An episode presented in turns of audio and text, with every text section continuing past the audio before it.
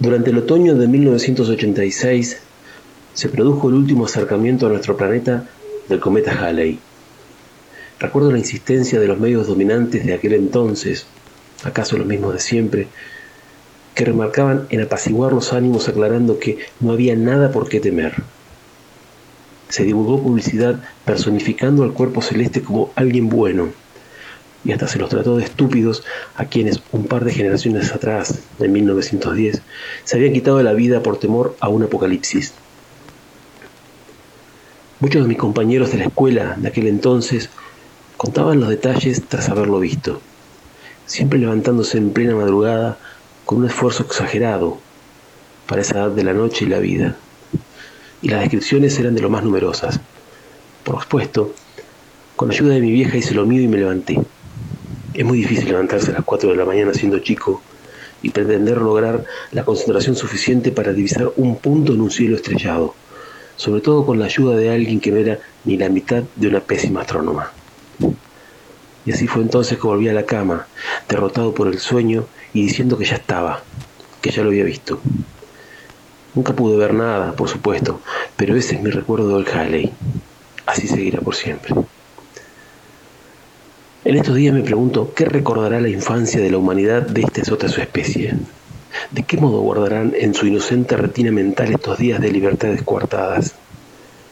Quizá un registro similar a lo que ocurre con la flora arbórea en sus anillos de crecimiento durante los años climáticos adversos.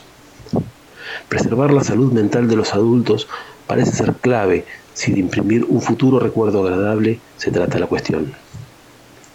El encierro, la falta de trabajo, el consumo diezmado lo hace aún peor y las situaciones son tantas y variadas como recetas de pan en el mundo de la cocina.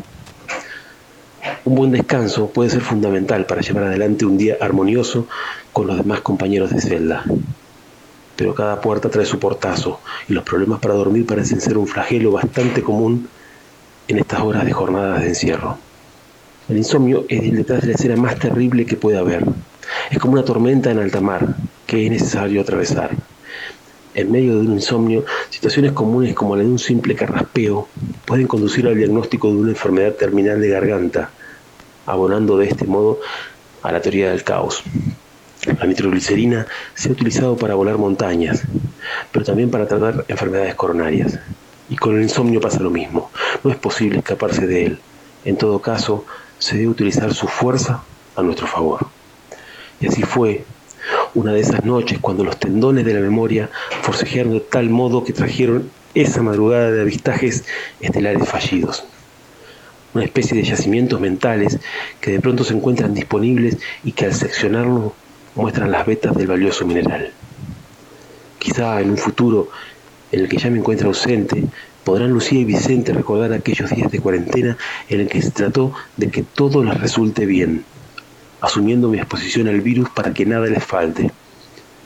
Y siguiendo con las suposiciones, en este caso genéticas, podrán reproducir los detalles mientras atraviesen un insomnio de aquellos días de cuarentena. Y tendrán la libertad de recordarlo con más les guste, como yo hice con el Halley. Soy Marcos Miqueles y esto fue Halley. Lecturas. Radio Yupa Cultura y Patagonia en Sonidos.